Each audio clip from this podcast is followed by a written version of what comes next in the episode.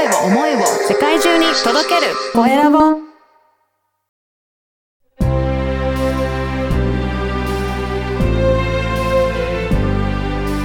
経営者の志こんにちは、コエラボの岡田です。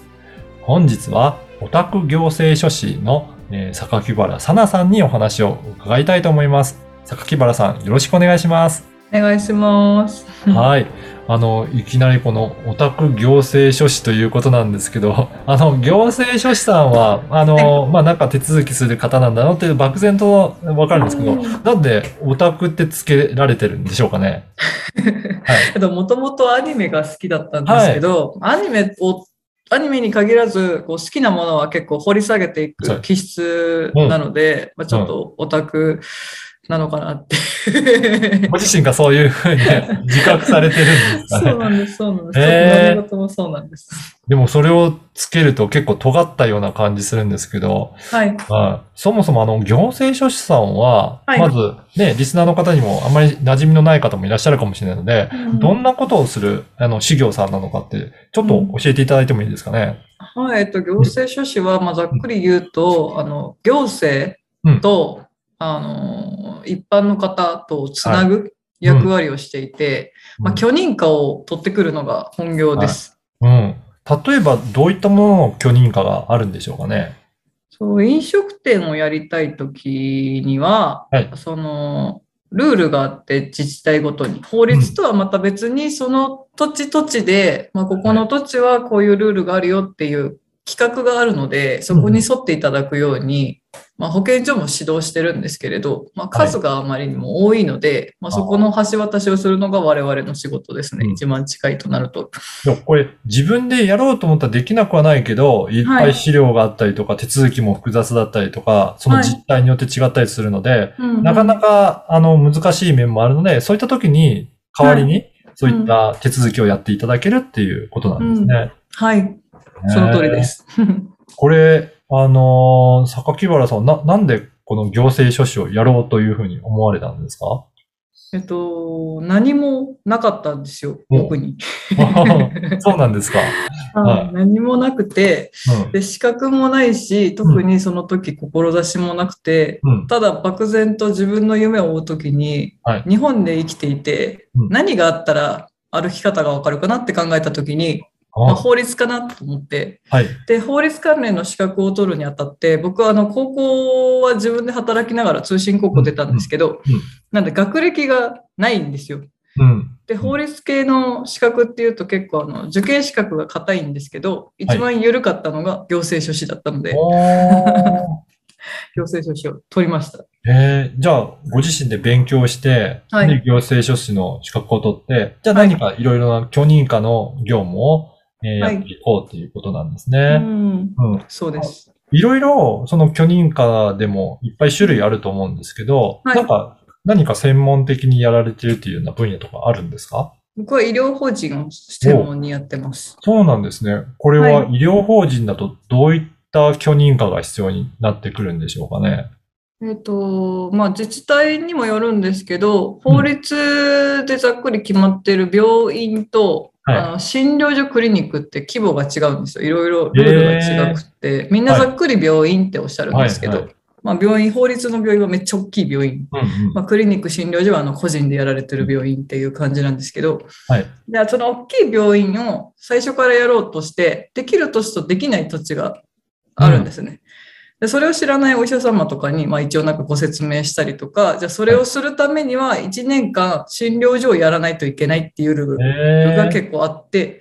で、その診療所開設からお手伝いして、それがまあ何年間かあるんですよ。1年やったらいいよっていうところもあれば2年やったらいいよみたいなところもあって、で、それから今度会社にするときにまたお手伝いするっていう。ああ。はい。そうなんですね。あ、じゃあそういったことも知らないと、まあ、はいあの、まあ大学病院とかに勤めてていきなり、うんこれから開業してやるぞって言っても、うんなんかそんな病院っていうところをいきなり設立できないっていうところもうんあるうあります、あります。ええじゃあそういった時に、やっぱりうんしっかりと手続きするには、はい。行政書士さんにお願いして、はい。ねやっていく必要が、まあ知識も得ながらやっていく必要があるっていうことなんですね。はい。えーじゃあ、なぜこの医療法人をなんか専門にしようかなと思ったきっかけとかあるんですか、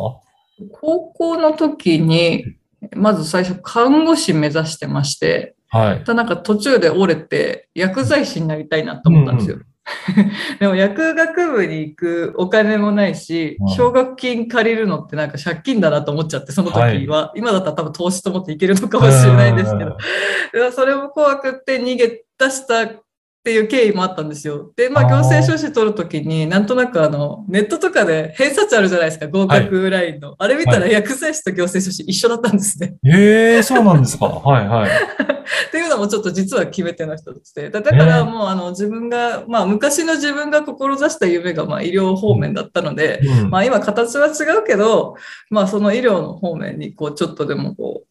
なんですかね、役に立てるようになれたらいいなと思って。そうなんですね。なんかはい医療方面に興味あったっていうのは何かあるんですか、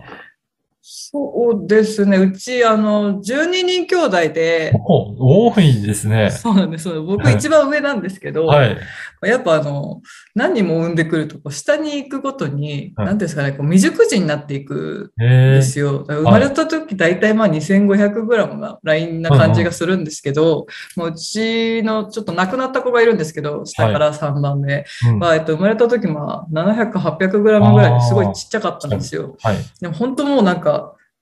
なんていうんですか、生まれてから一度もそこから出ることなく、うん。まあ19日目でちょっと亡くなったんですけど、うんでなんか、その帰ってきた、その妹を見たときに、こう妹って認識できないぐらいちっちゃかったんですね、うん本当に。もう一度も会ってないし、生きてる間に。あの、うん NICU っていうところに入るので、っていうのも見てて、で、なんかまあ、その治療に当たってくれた先生と結構まあ、あの、関わることが多かったので、なんかこう見ていて、ちょっとでもあの先生の手伝いできたらいいなっていうのああ、そうなんですね。ね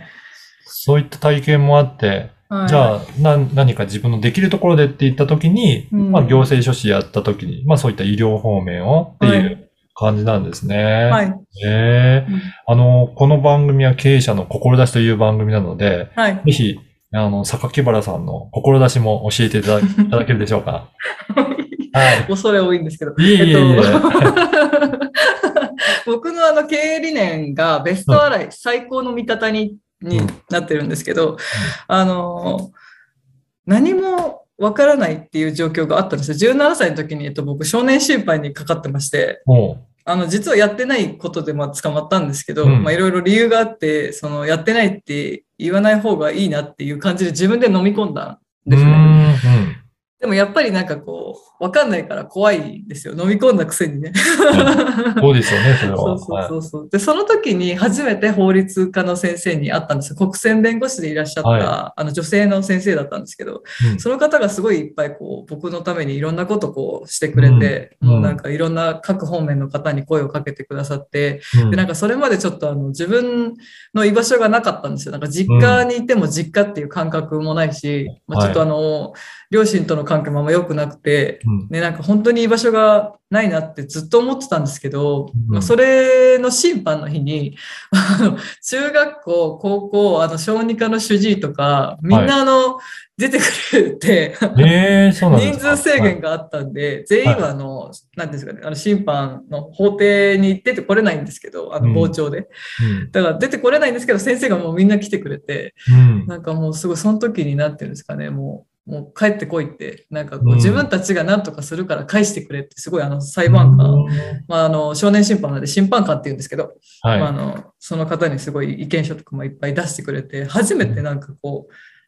なんていうんですかね、あ自分には意外と味方いたんだな、みたいな。っていうのがあって、で、では先生方は先生方ですけども、法律のことはみんな素人じゃないですか。で、そこをつないでくれたのは、その弁護士の先生なわけだから。そうですね。は はい。なので、ちょっと僕もまあ依頼人の最高の見方として、なんかこう、そうやってこう、なんていうんですかね、こう不安な方い。うんにまあ寄り添うっていうとちょっとおこがましいのかもしれないですけど、まあでも一人じゃないんだよっていうことを、まあ僕を通してなんかこう気づいてほしいし、まあもしそういう方がいらっしゃらないとしても僕がいるんだよっていう意味でこういたいなと思って最高の味方に。ええ そうですよ。日本で生きる限りは、日本の法律をしっかり知って、そこをうまく活用じゃないけど、知っとかないと、なんか生きていくのもやっぱり大変だったりとかするような感じしますもんね。なんかそこをしっかり行政書士さんとして法律をうまく使って、あの、法律内でうまく事業ができたりとか、そういうふうなお手伝いをされてるっていうことなんですね。はい。ええなんか最初のオタク行政書士という紹介から結構真面目な話までしていただきましたが、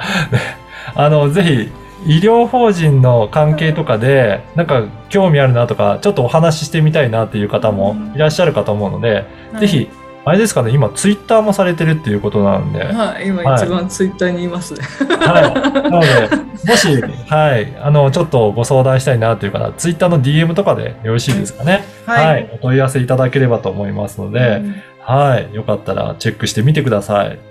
はい、今回は、オタク行政書士、榊原さなさんにお話を伺いました。ありがとうございました。はい、ありがとうございます。